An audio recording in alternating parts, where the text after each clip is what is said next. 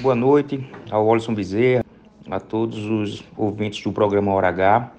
Primeiramente, falar um pouco da minha satisfação de ter sido escolhido como um dos membros integrantes né, dessa CPI que foi aberta hoje aqui na Câmara Federal para investigarmos a questão da manipulação dos jogos né, num escândalo que nós temos acompanhado é, nesses últimos dias, que aconteceu é, a investigação pelo GAECO, pelo Ministério Público lá do Goiás, e que o sentimento nosso, Aaron e Watson, é que é apenas a ponta de um iceberg. É, nós vamos convocar todos os que já foram citados, envolvidos nessa primeira apuração é, ocorrida no estado de Goiás, que desencadeou para outros estados, mas também com certeza a gente sabe que muitas coisas ainda podem estar por vir.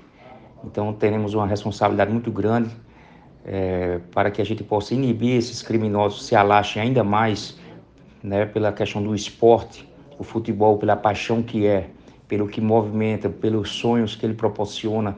à infância, na juventude dos jovens brasileiros, é, pelo bem cultural e material que ele é para a nossa nação, a gente tem uma responsabilidade muito grande, até mesmo porque está chegando um momento também de nós estarmos discutindo uma medida provisória, uma legislação aqui na casa com relação à regulação, à regulamentação das apostas esportivas. Hoje,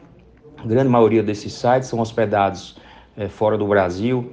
uma forma como a gente não tem como fiscalizar, não tem como arrecadar para que grande parte desses recursos oriundos das apostas possam ser devolvidos à sociedade em termos de investimentos na área social, na área da educação. Então é um importante instrumento é, a Comissão Parlamentar de Inquérito possa aprofundar essas investigações e que a gente possa discutir dentro do parlamento, mas também com toda a sociedade brasileira, que caminhos devemos tomar para exatamente coibir e inibir cada vez mais a prática criminosa desses que estão lesando não só é, financeiramente alguns autores, mas também lesando o patrimônio que nós temos, que é o nosso futebol brasileiro.